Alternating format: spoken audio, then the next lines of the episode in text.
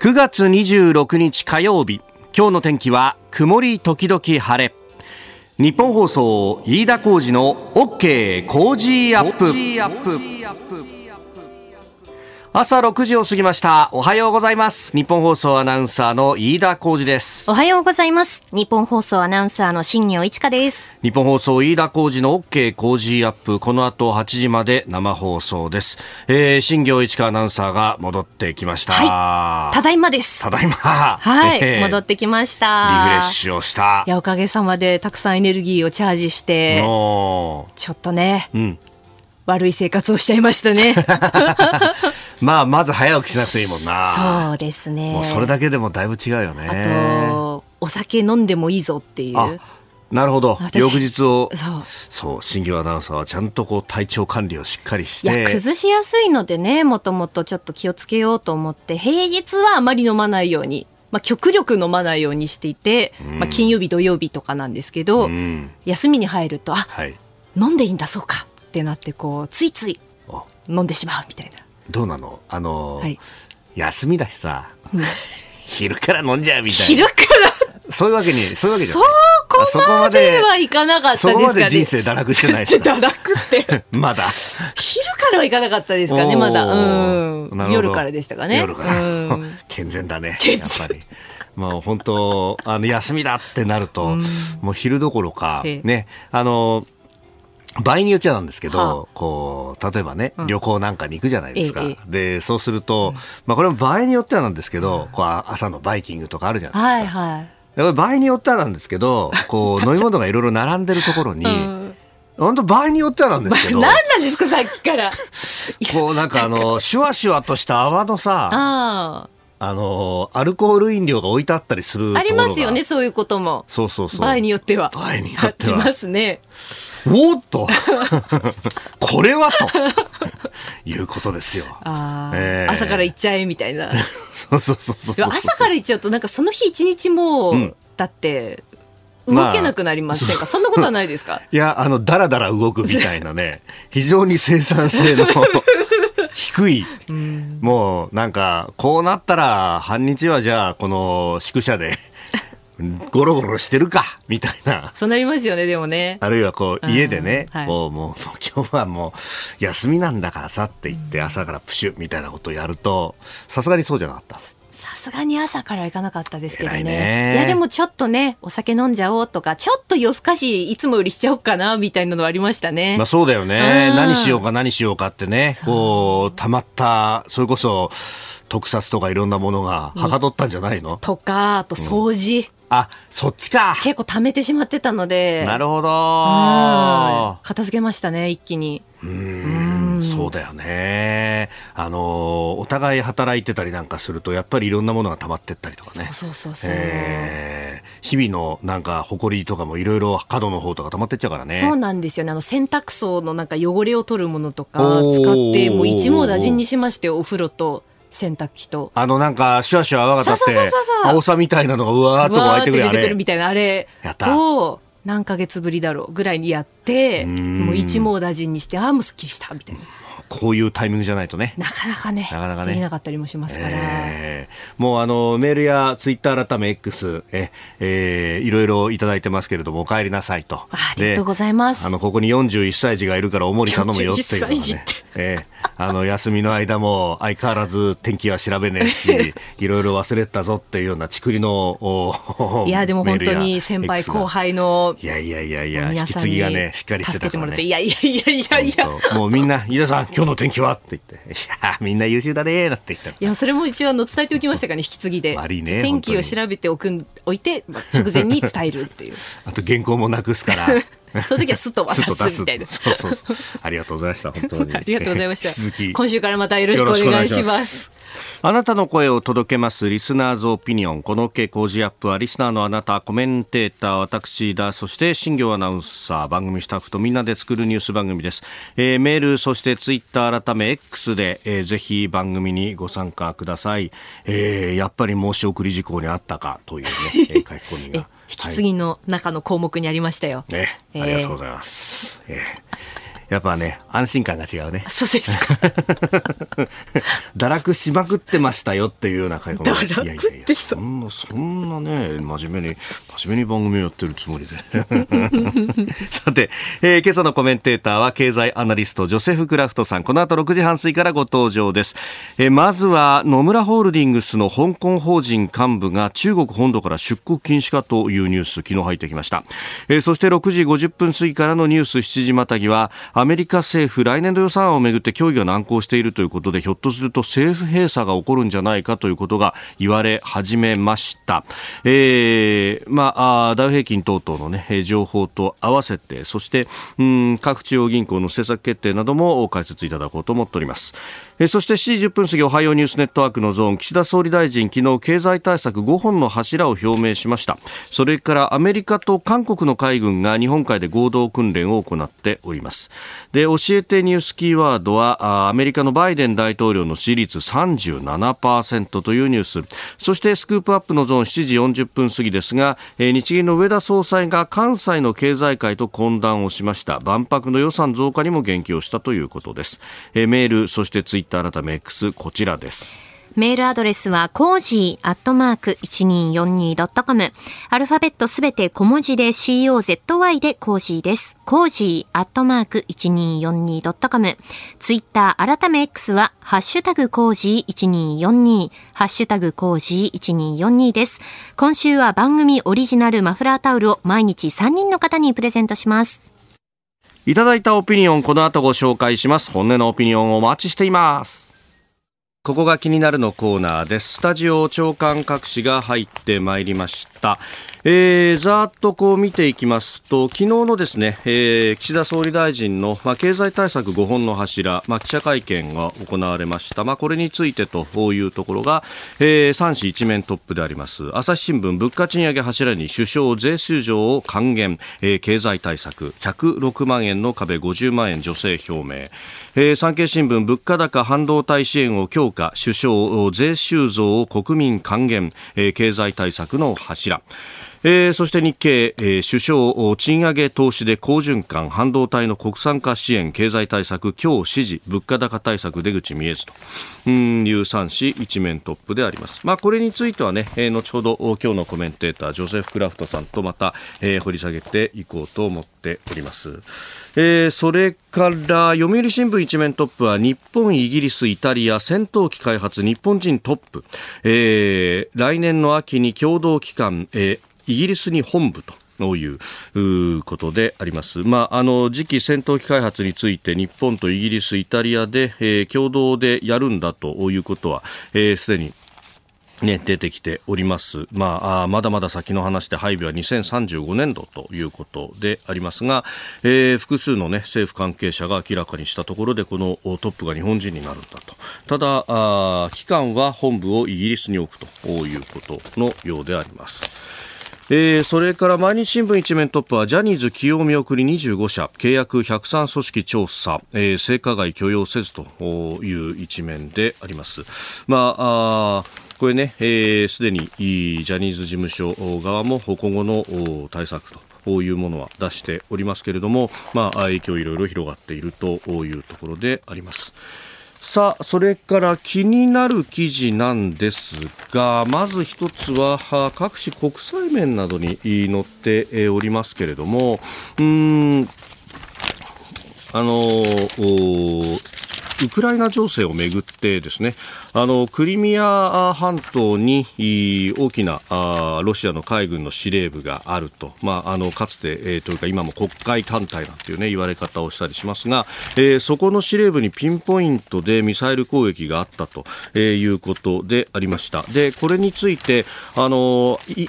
ロシア側は被害等々ですね、えー、さほど大きくは、えー、報じてないんですが、ウクライナ軍はあかなりこれ戦果を強調しているという形で、えー、ロシア側の死者は司令官を含む34人、負傷者105人に上ると発表したということであります。なんかこのセバストポリというところにある黒海艦隊の司令部の構造がどうなっているかであるとか、あるいはどのタイミングで会議が行われて、高級幹部が集まるかみたいなところまでを、え、情報として入っていて、そこにピンポイントで攻撃をしたのではないか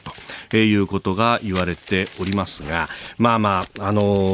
ーね、えー、こういうことに関しては双方からね、えー、情報戦がありますんで、まあ、これがもし事実だとすると、まあ、司令官含むということになるとですね、まあ、対象クラスと、うん、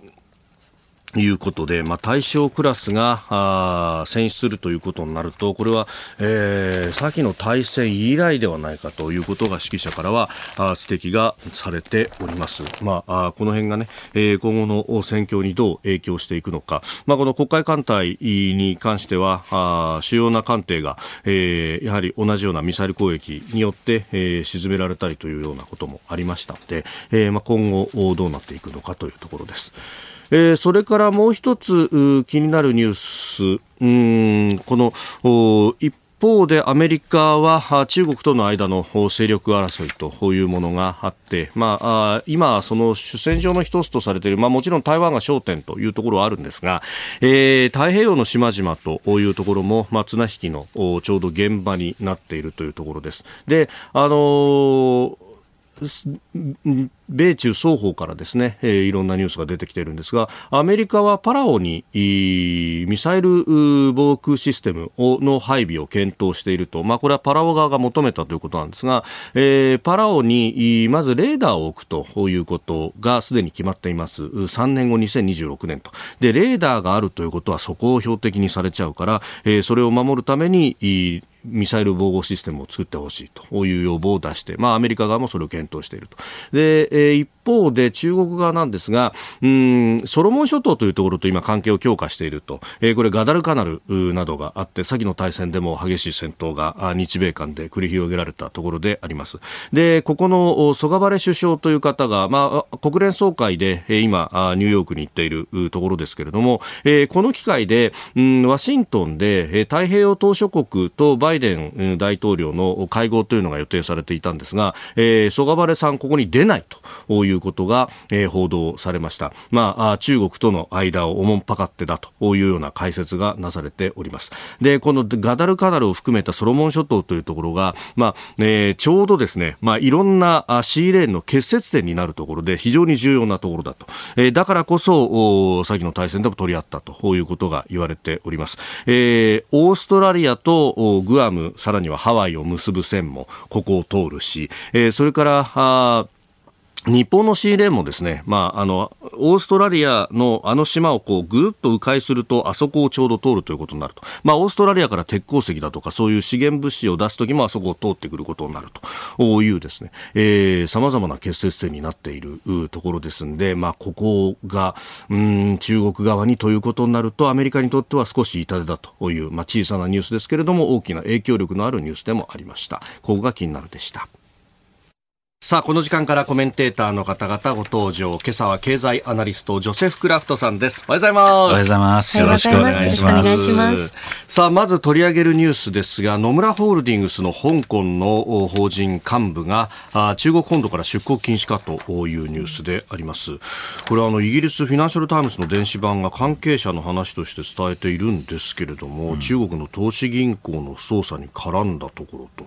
言われていますけれどもね。うんあの詳細がわからないので、はい、えー、ちょっとコメントもしよう難しいんですけど、一つ大きな懸念としては、はい、今年の7月に中国があの制定した、政令したあの、スパイ法、はい。えー、改定法があるんですけども、これによると何でも理由付けして、はい、えー、その国民あるいは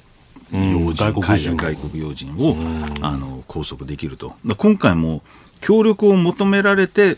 連行されたって、これ、協力じゃないですよね。連行されてますもんね、まあ、拘束はないということだそうですが、えー、つつも、なので、非常に、あの怖いんですよ。あの3月にも日本の、あの日本人のアステラス製薬の社員が、えー、えー、拘束されている、はい。えー、で、アメリカ人も何人か拘束されていると、で8月にレモンド、あのアメリカの,、はい、の商務長官。が、あの中国側に、えー、もや中国に投資できる環境ではないというぐらい、この取り締まりが非常に厳しいということで、まあ、私の推測なんですけども、はい、やっぱりその刑事当局者らが、まあ、習近平などに忖度し、こういった取り締まりを強化して、はい、えー、まあ、媚びを売るじゃないですけども、成果を上げていこうという側面も一つあるのかなと。で、これ、とりわけ外国人にとって怖いのは、はい、あの香港ええ、本土はもうずっと前からそうなんですけど、今年に入ってから香港でもあの安全保障関連で起訴された場合、外国の弁護士が雇えない。ことになってるんで、そうなると中国政府の言いなりになる弁護士しかつきませんので、はい、もうこれはもう有罪無罪、もう政府の思いのままになります。非常に怖いんですよ、これ。あの例の、ね、香港の国家安全維持法、はいね、あれはね、今までのような裁判の仕組みは、使えないっていうふうになってるんですよね。香港ってもともとはだからイギリスの裁判の仕組みだったわけですか、はいええ、なので、これあのビジネスだけじゃなくて、はい、観光客も気をつけなきゃいけないのは、例えば、えー、中国で、えー、山の写真を観光して山の写真撮った。それがたまたまリチウム鉱山だった。それで政府が勝手に、あの、これはスパイ法だと。えー、お前スパイだろうと。言いがかりつけて。で、これは別に、本当はどうであっても、日米、あ日中、あるいは米中、うん。うん、政府間のい。ざこざに、これ市民が巻き込まれる可能性があるんで、非常に今、怖い状況にあることは間違いないんじゃないかなと思いますね。しかし、ビジネス環境がこうなってしまうと、投資しづらいということにもなりますよね、うんはい、で一方で投資は中国は求めてるんじゃないそうなんです、今年の春に、はい、えー、李強あの首相が、はい、えー、海外のビジネスに来てくれと、投資してくれと言っときながら、7月にはこのスパイ法をえー、改定していると、矛盾してるんですよね、だから、あのこの中国の縦割り行政の中で、はい、経済班は経済を発展するために、まあ、習近平に忖度して、経済発展のためにいろいろ促進政策を出す、そこに今度は安全保障班は、はい、えー、またこれ、中国、あの習近平をに忖度して、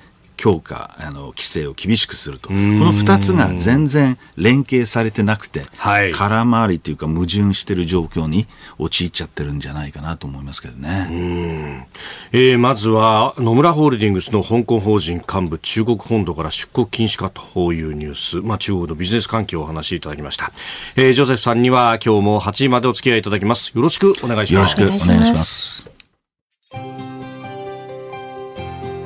聞きの配信プログラムはニッポン放送飯田浩司の OK コージーアップの再編集版です。ポッドキャスト YouTube でお聞きのあなた通勤や移動中に最新ニュースを押さえておきたい方放送内容を少しでも早く知りたい方スマホやパソコンからラジコのタイムフリー機能でお聞きいただくと放送中であれば追っかけ再生も可能ですし放送後でも好きな時間に番組のコンテンツを自分で選んでお聞きいただけます。毎朝6時の生放送では登場するコメンテーターの最近の活動はもちろんたっぷりとニュース解説をお送りしています。レギュラーコメンテーターに加えて専門家と随時つないで掘り下げてお送りしています。日本放送のエリア内でお聞きの皆さんラジコラジコのタイムフリーでチェックしてください。ツイッターでは最新情報を発信中。ぜひフォローして番組にご参加ください。あなたと一緒にニュースを考える飯田浩二の OK 工事アップ。コメンテーターの方々と7時をまたいでニュースを掘り下げてまいります、えー、今朝は経済アナリストジョセフ・クラフトさんです。引き続きよろしくお願いします。よろしくお願いします。さて電車に関する情報が入ってきております。ポイント点検を行った影響で運転を見合わせていた京浜東北線は先ほど全線で運転を再開しました。またつくばエクスプレス線は人身事故の影響で現在も守谷駅とつくば駅の間の上下線で運転を見合わせています。ご利用の方はご注意ください。それから株と為替の値動きです。25日のニューヨーク株式市場ダウ平均株価は先週末と比べて43ドル4セント高い3万4000飛び飛び6ドル88セントで取引を終えました。ハイテク銘柄中心ナスダック総合指数は59.51ポイント上がって1万3271.32でした。一方、円相場は1ドル148円80銭付近で取引されております。えー、アメリカは長期金利上昇の警戒感がくすぶる中5営業日ぶりに反発ということであります、まあ、アメリカあ先週ですか FOMC 政策決定会合が行われて、まあ、あ利上げはせずにと今回はということでしたけれどもこの長期金利上昇の警戒感というのはやっぱり先々はまた上がるとかそういうのがあるんですそうなんです。あの今回の、えー、FOMC では、はい、先行きの金利見通しをそれぞれの、えー、政策員が発表する、はいまあ、いわゆる dot plot っていうものがあるんですけども、これを見ると、まあ、年内はあと1回の可能性。だけど重要なのは来年、えー、1%、つまり4回の利下げが2回に上方修正されたと。つまり、高金利がより長く維持。あのアメリカでは higher for longer。より高くより長く、え維持するということで長期金利が上昇すると。これによってドル円もドル高円安が進んだということになりますね。で、先週末は日本も日銀の金融政策決定会合がありました。まあ、こっちも現状維持という感じでしたよね。あの、こちらはアメリカと違って、当面は維持ということから、市場としては安心して、えー、日米の金利差が、はい、えー、拡大するということからドル高円安に進んだということなんですけども、はい、あのー、日銀に関して言うと、ええ、9月9日の読売新聞のインタビュー、はい、上田総裁の、はい、ここが一つポイントがありまして、うん、まあ、ここでは、えー、来年あ今年の12月から3月の間に、えー、マイナス金利を解除する可能性を示唆したんですね。なので、まあ、あの一つ言うと、日銀はそろそろ、えー、まあ出口戦略というとちょっと言い過ぎなんですけども、はい、えー、現状の政策を修正していく、えー、この間7月には YCC ってあの長期金利の,、あの抑える、えー、長短の金利の操作。これを修正したばかりで。で、はい、次はマイナス金利じゃないかと言われてるんですけども、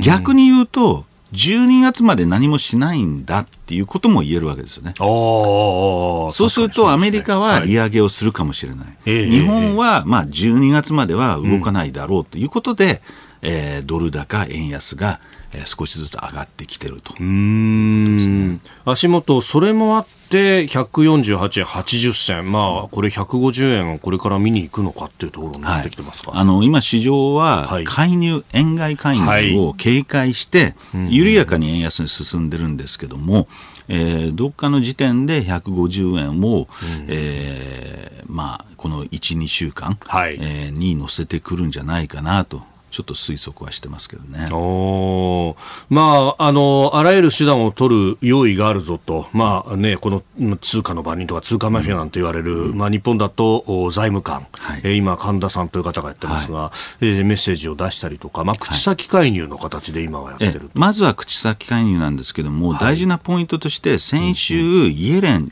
えー、財務長官が、はい、えー、日本と為替に介入に関して意思疎通を図っているということを発表して、はい、でその後の経過で、えー、私の理解だと、えー、日米当局は、はい、えー、介入をすることに関して合意？ただし条件があって、はい、過度な変動。為替の過度な変動が生じた場合に介入してもアメリカ側は容認するということなんで、今の動きを見てると、はい、過度とは言えない。ああ、そんなにこう、じりじりは来てるけれども、びょんびょん上がったり下がったりだから、日米当局者が、まあ、はい、あの、意思疎通を図ったという面では、介入が近づいていると。ただ、今の為替の変動幅ではちょっとまだ時期尚早。ただこれが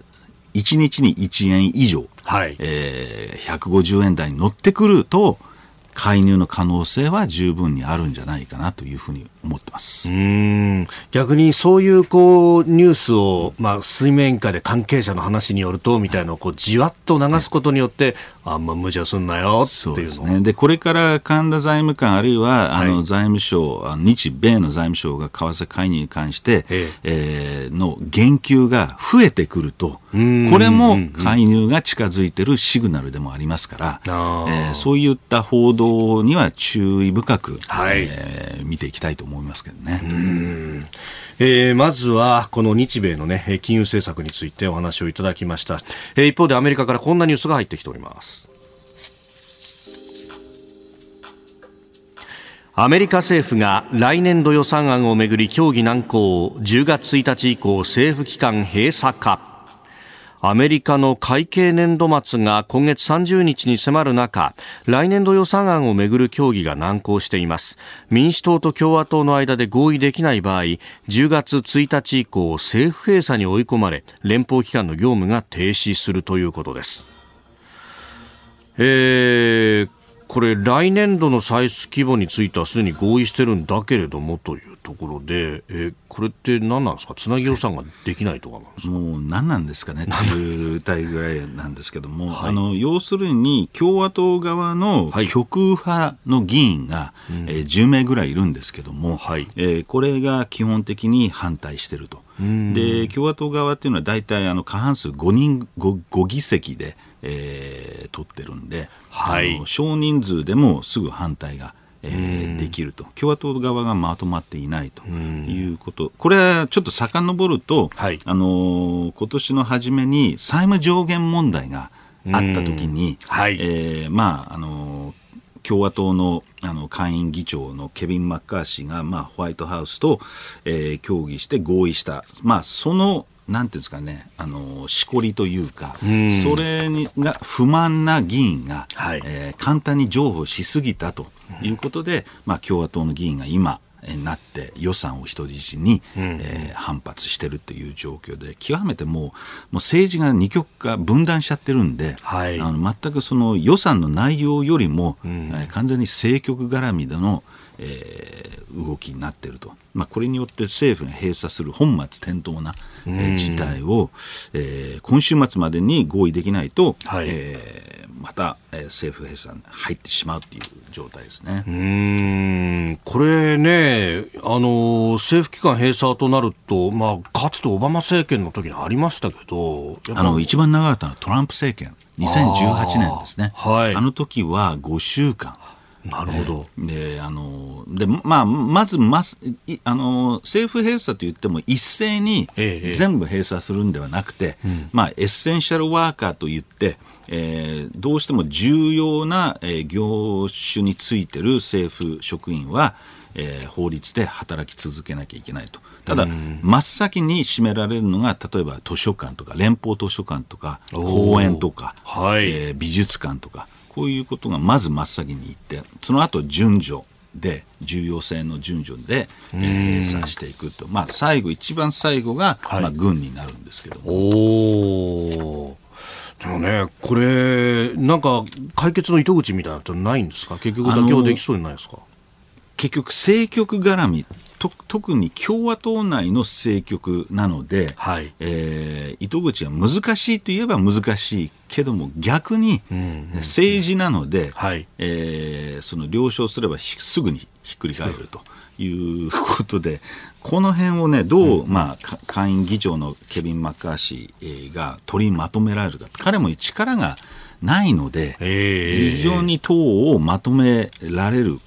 られてないと。いうことから、まあ、やってるんですけど、まあ、一つの茶番ですよね。ここで、あの少人数の極右派が、まあ、自分たちの選挙区に有利な政策だの、あるいは相手に、あの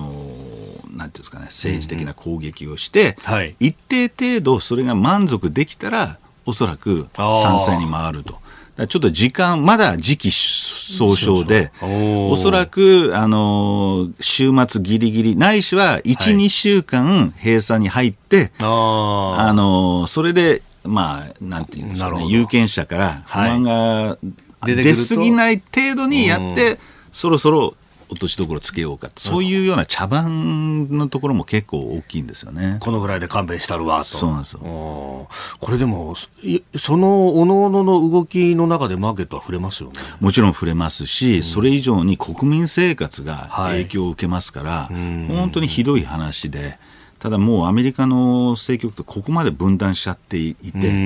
のどうしても避けられない状況になってしまったのは非常に悲しいし、まあ、今年は特にあの大統領選の,、はい、あの前年なんで、えー、特にそういう政局絡みの対立っていうのがふあの起こりやすい。あ極端なこういう行動や意見というものが出やすいですか？そういう要するにこういう政府閉鎖あの政府閉鎖をすることあるいは、えー、対立することによって選挙区で票が取れるか取れないかっていうところで戦ってる彼ら。で彼らっていうのはまあかなり保守層が多いあの選挙区なんで、あの民主党に対してあるいは共和党エスタブリッシュメントに対して、えー、抵抗すれば、うん、票につながるというこういう目論みですね。なるほど。おはようニュースネットワーク。取り上げるニュースはこちらです岸田総理大臣が経済対策5本柱を表明。岸田総理大臣は昨日物価高などに対応する経済対策の策定に向けて5つの柱を表明しました。その5つの柱とは物価高から国民生活を守る持続的賃上げと所得向上と地方の成長国内投資の推進人口減少を乗り越える社会変革の起動と推進。国土強靭化、防災減災など国民の安心安全の確保の5つです。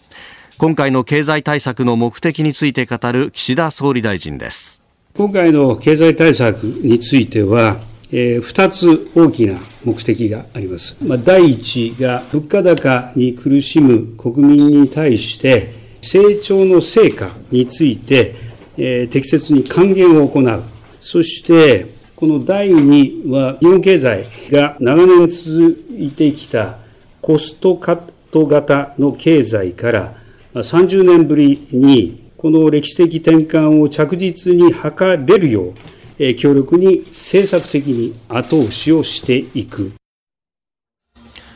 えー、この表明に先立って自公両党の政調会長と官邸で会談をしまして、えー、経済対策を検討するように要請をしたということであります。まあ、あの5つの柱が出てきましたけれども、ジョゼフさん、どうご覧になりますか、あのもう直近っていうか、すぐに重要というか、影響が考えられるのは、はい、この1番の物価と、2つ目の賃金所得控除。はい、この2つがあれなんですけども、あの賃上げ所得控除に関しては、この年収の壁に、まあ、一応あの、2025年までなんですけども、はい、あのこれをに、えーまあ、取っ払うじゃわけじゃないですけど、まあ、ある程度の政策を打ったってことは評価できるんじゃないかなというふうに思います。で物価高なんですけども、はい、これあの日銀が金融政策で物価対策を取ってないと。いう批判はあるんですけども、はい、実はこれ、日銀と政府の役割分担がありまして、はい、あの当然、物価高、インフレに対する対処もしたい一方で、政府は経済を下支えしていきたい。したがって日銀には、はい、えー、まあ、あの、ある程度の緩和政策を維持して、景気の底、えー、上げというか、下支えを、はい、あのやっていくと。逆にインフレ対策は金融でやるのではなくて財政で政府があのまあ補助金という形でえー、短期的に、えー、コストを抑えて、えー、対応していくと。この、あの、二段構えで今、役割分担を添えてやってるっていうことをちょっと認識した方がいいかもしれないですね。まあ、このね、えー、ガソリンの補助金だとか、電気ガスの負担軽減策は、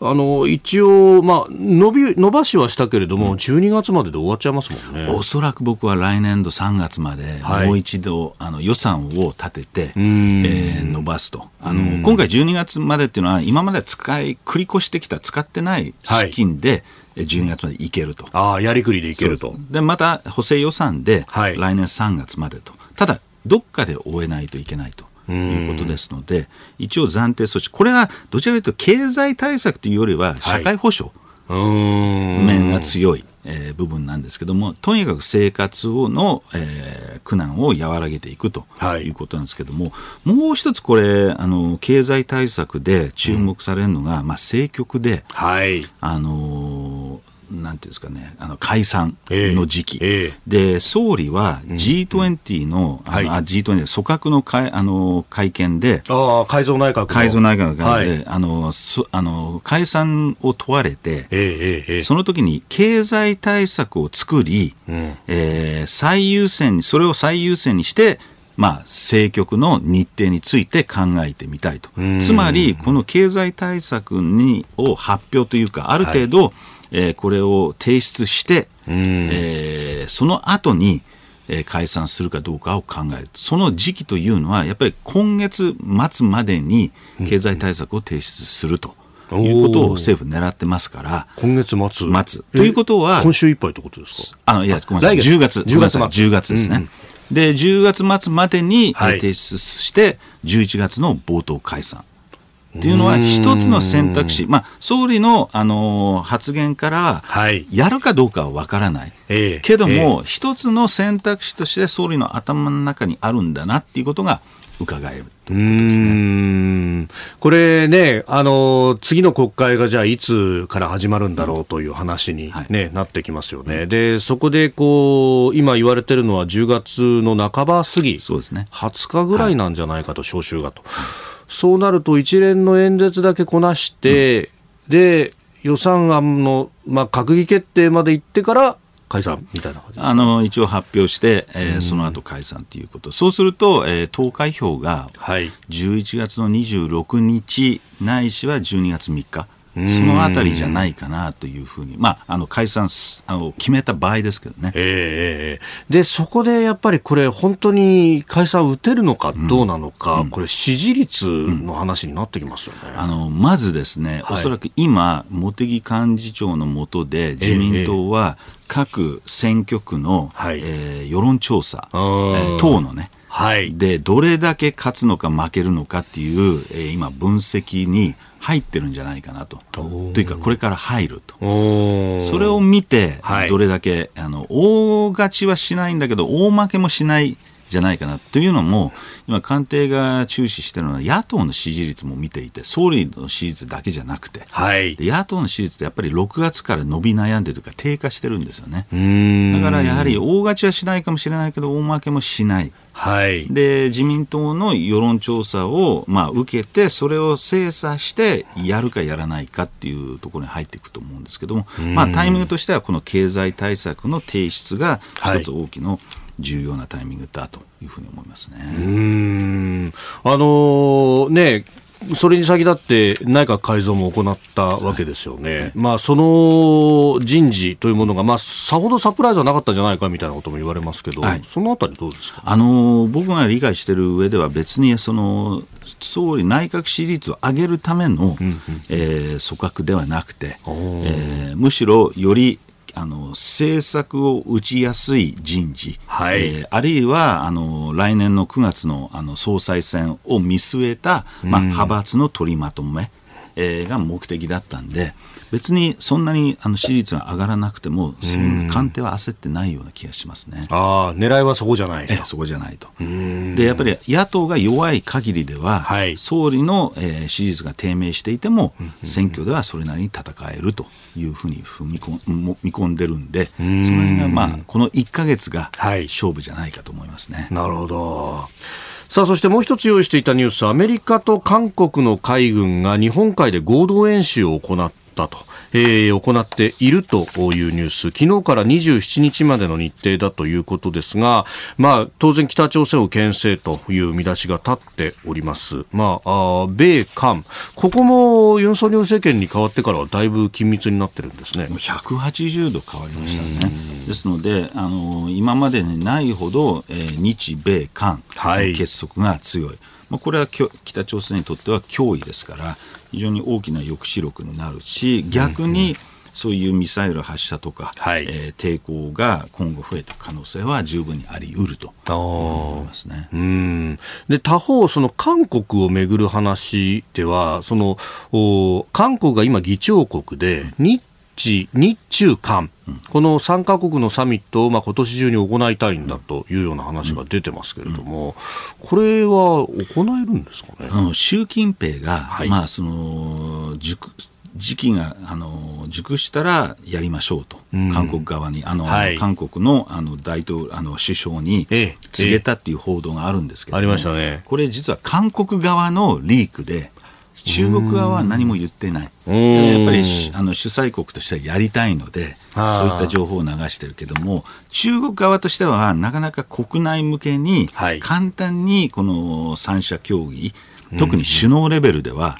やりづらいと、ままずそこ、日本と会うには、この処理水問題、はい、えー、まあ、中国もちょっと刀を振り上げすぎちゃっていて、今、どう収めようかと。多分苦慮してると思うんですけども、えー、ここが収まらないと首脳間の会議はちょっと難しい。したがってとりあえず外務あるいは防衛、えー、交換のレベルの協議でとりあえず、えー、やって、まあ、その先は様子見と。いうことじゃないかと思うんですけどね。なるほど。まあ、これ、やるからには成果がないと。はい。中国的にはメンツが立たないから、ね、失敗の会談はやらないんですもんね、そうですおっしゃる通り。で、もう一つそう、中国にとってより重要なのが、米中首脳会談、はい、これがまだ決まっていないという中で、えー、そこ、アメリカとも会っていないのに、日本とも、あのあるいは韓国の,、えー、しあの大統領とも会えない。なるほど。おはようニュースネットワークでした。続いて教えてニュースキーワードです。アメリカのバイデン大統領の支持率37%アメリカのワシントン・ポスト紙と ABC テレビは24日。2024年大統領選挙で再選を目指す民主党のバイデン大統領の不支持率が56%で支持率の37%を大きく上回ったとの世論調査結果を発表しました。経済対策を支持するとの回答は30%中南米からの移民流入への対応では23%にとどまりまして内政面での不満が顕著となっています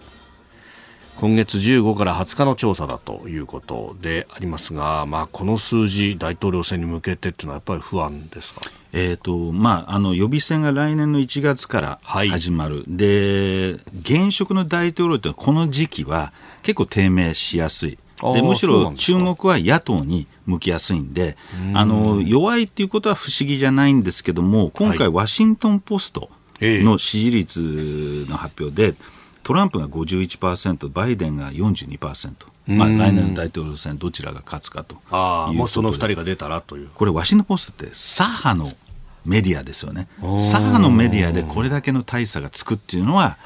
異例、異常と。なるほど。で非常にそうそういう面では中身が非常に悪い。えー、っていうことで心配。でそこにですねもう一つバイデンの人気が低迷する中でもう一つ気がかりなのは第三政党の、えー、出没これが今ですねまだ正式発表はないんですけど、はい、ノーレーベルズっていう中道派、はい、えー、まあ、これ超党派で中道派層の、えー、党が、はい、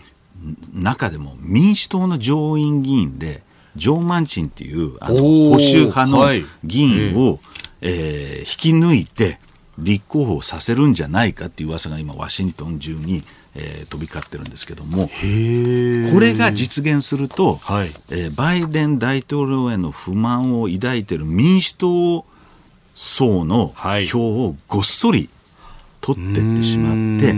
の今あの記憶にまだ新しい人もいるかもしれないですけど92年のロスペロ、はい。えー、共和党のビジネスマンが出馬して、えー、ジョージ・ブッシュ現職大統領の票2割も取っていっちゃったと、はい、それで無名のビル・クリントンが当選したと、その状況が再現されかねない。したがってトランプ僕はバイデンあのトランプの日あの一騎打ちになれば、えええー、人気低迷のバイデンでもぎりぎり勝てるというふうに思っているんですけども、はい、第三政党が出てくると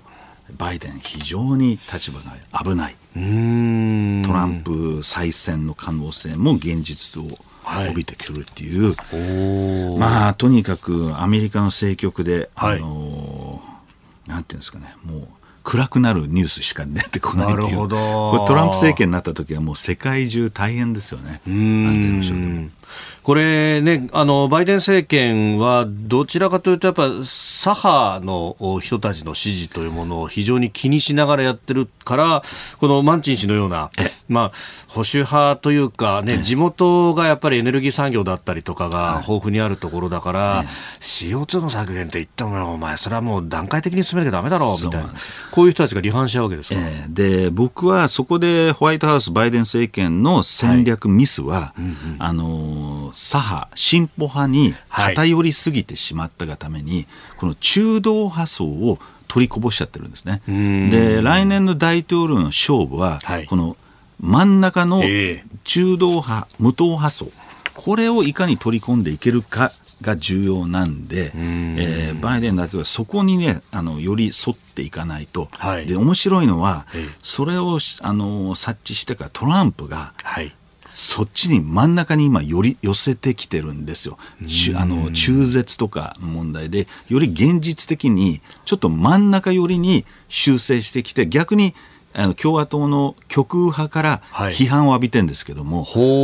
い、トランプはしたたかに本選を今見据えてより真ん中に軸足を置いてきた。バイデンはそこまだできていない。はい、ここの、ね、戦略ミスも一つあると思うんですよね、はい、なるほど。むしろ本来だったら、予備選が党内であるトランプさん、はい、まあ、共和党の候補の方が、一旦は右に振るっていうのをやるところなんだけど、これやっぱトランプさん、これだけ人気があるから、うん、もう本選のための政策をどんどん出してるそういうことです。もう自分は予備選勝ったんだから。あもう勝ったっていう。もう勝ったから、もう早いんですけどね。だからもう今すでにその中道派層を取り組む方向で動いていると。はいこれは脅威ですよねそういえばあの共和党のね、えー、候補者指名争いの討論会が、はい、まさに今週末ぐらいに行われるというところですけど、はい、なんかあれ出ずに、自動車の労働組合の人たちに行くって言ってますね。出る必要ないです、自分はもう戦ってないんだからと、彼らとは次元が違う、でで出て損しかないですよね、そこで足元取られて、はい、あの何か失敗したらマイナス面しかないんで、ん。あえて出ない。で逆に今、バイデンが、はい、の支持層である組合、はい、ここにわざわざ行って、えー、僕が大統領だったらこんなこと君たちストライクする必要もないんだよと、ちゃんと面倒見てあげるんだからと。だバイデンが悪いっていうことを多分言うんでしょうけどね。どんどんもう本選に向けた戦いにトランプが移行してるっていうことが。嫌な感じですけどね。これね、あと1年あると考えると、はい、ここから活動していったら、はい、それは強いっすよね。いや本当にね、そういうところがしたたかというか、えー、えー、あの本当心配で、バイデンももうちょっとね、しっかりしてもらわないと困るんですけどね、別に僕もバイデン大統領が好きっていうわけじゃないんですけど、えー、トランプ政権にまた戻るかと思うと、もう背筋が凍ってしまいますよね。えー、キーワードアメリカバイデン大統領の支持率37%でした。続いてここだけニューススクープアップです。この時間最後のニュースをスクープアップ!上田日銀総裁が関西の経済界と懇談。万博の予算増加に言及。日本銀行の上田総裁は昨日大阪市内で開かれた関西の経済4団体の懇談会に出席しました。2025年の大阪・関西万博をめぐって資材価格の上昇などで会場建設費の上振れが懸念されていることについて上田総裁は建築資材の高騰は基本的に全般的なインフレと連動して起こっている現象だと強調。全体のインフレ率が2%をやや多めに超えて推移しておりその結果万博の費用が上振れしているということは申し訳ないところだと思っていると述べました。まあ、この資材費の高騰というものが入札不調等々という、ね、ところにもなっているようですが。まああの資材費が高騰していることに申し訳ないと謝るぐらいなら政策で、はい。えー、対応しろっていう批判もあるんですけども、先ほど申し上げたように、はい、あのちょっと役た役割分担があって、あの日銀はどちらかというと経済全般を下支えしていくためにも緩和政策をえー、ある程度、えー、維持していくと、はい、で逆にメスであの今、金融政策を変えたところで、うん、すぐにインフレが下がるわけでもないし、よほど金利を上げていかないと下がってこないと。はいむしろ効果的なのは財政で政府が補助金を出して、うん、えー、そのコストを抑えていくと。この二段構えで今、政府・日銀は連携してるんではないかとえー、いうふうに思いますけども、あの、一つ気になったのが、為替の、はい、えー、動向で、えー、実は日銀総裁として為替に言及することは非常に珍しいんですけども、あの、総裁は、その政府と緊密な連携を取りながら、為替を注視していきたいと。いうことで、やっぱり円安に対して、一定程度の懸念を、えー、も抱いてるということが伺えますね。まあ、さっき、あの、冒頭でもお話したように、そういう意味では、為替の役割は財務省ですから、えー、まあ、さらに円安が進むようであれば、えー、為替介入で、おそらく対処して、はい、官邸、日銀、財務省の3者連携で、うはい、うまくインフレを抑えていこうっていう思惑じゃないかなっていうふうに思いますね。まあ、日銀からすると、まあ、物価の安定っていうのは、まあ、仕事の大きな一つであるが、はいやっぱこの為替に言及っていうのは、いや、僕らのコントロールできないところで物価上がっちゃってるんだよねっていうのがにじんでますか、うん、そうですね。あの、まあ、もう一つは為替の、まあ、水準に対しては言及してないんですけども、えー、円安円高に対する懸念っていうのはあまり表明しない、総裁としては。本来は。本来は。ただ、そこに踏み込んでるっていうのは相当な、あの、まあ、財務省の意向も受けて、はい、あの懸念を表明しているっていうことはちょっと注視してか違う、まあ、前黒田政権とは違うなっていう気はしますよね。あその辺やっぱりそのマーケットに対してのメッセージの出し方とかも変わってますか、うん、あの黒田総裁、どちらかというと相対的に見れば円安はいいんだと。いうあの姿勢だったんで、マーケットからすれば、はい、あじゃあ、円を売ってもいいんだと、うん、逆に円安促進の動きがあったと。であの当然、財務省はその逆なんですけども、えー、やっぱり日銀総裁がある程度、為替について、えー、懸念を表明するということは、マーケットとしては、ちょっと円を売りにくい、えー、状況。したがって今148円で自利安に、はい、円の自利安が続いてますけど、この辺は多少なりのの効果はあるんじゃないかなと思いますね。うんさあ、そして、まあ、ちょっとね、あの、これ政治とも絡む話でもあります。まあ、関西で行われるということで、そうすると地元は、あ日本維新、大阪維新ということにもなる。で、一方で、この万博というものそのものは、主催は国田政府だという話もあるんですけれども、まあ、ただ、えー、やっぱこの件出てきてからちょっと維新の勢いが、うん、止まっている感が出てきていると、まあ、その辺やっぱりあの支持率にも表れてますか？あの万博に携わってるあの建設企業の幹部とあのちょっと前に話したんですけども、はい、相当遅れてると。あそうですか、えー、でかなり危機感を抱いてましたね。で最悪プレハブを建てて、あのパビリオンを作らなきゃいけなくなるかもしれないと。はい、まあ、そこ、そ、それが動かない中での維新に対する不満ですとか懸念が今表明、あの、浮上してきてると思うんですけども、あの、政府はそこで維新の足を引っ張るためにっていうことは全くないと思います。逆に政府としてもこの万博は成功したい。だから茂木幹事長も、はい、えー、何が何でも成功させるというふうに表明してますから、えー、そこは政府も、ただ、やっぱり、あの、現場の人たちに聞くと、はい、あのー、大阪、あのー、府もそうなんですけど、えー、政府も、うん、その、なんていうか、舵取り役というか、えー、現場でまとめ役が、存在がいない、でなかなか進めにくい。状況になってるようですね。やっぱこう強力に旗を振って進めていくみたいな人が本当は必要、はい、そうなんです。だからちょっとそこの体制がただもう1年、えー、ちょっとしかないですから、ねはい、もうここはもう気合い入れてやっていくしかないんで。そこはもう維新、えー、政府合わせてあの二人三脚がっぷりタッグ組んで成功していただきたいなと思いますけどね。まあ、このね、まあ、資材価格の高騰もそうですけれども、結構人手も不足してるとい。う話がありますよね。はい、正直僕は、ええ、あの、価格というよりは、もうそれは、あの、もちろん税金使うわけですから問題なんですけども、はい、えー、最終的には成功させるためには、それなりの財政措置は取れるんで、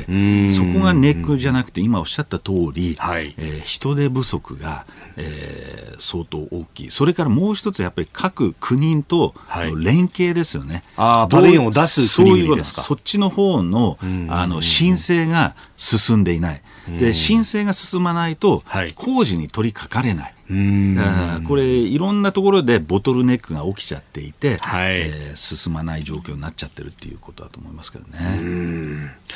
えー、上田日銀総裁の話から万博についてでありました。スクープアップでした、まあ、このコーナー含めてポッドキャスト YouTube ラジコタイムフリーでも配信してまいります。番組ホームページをご覧ください。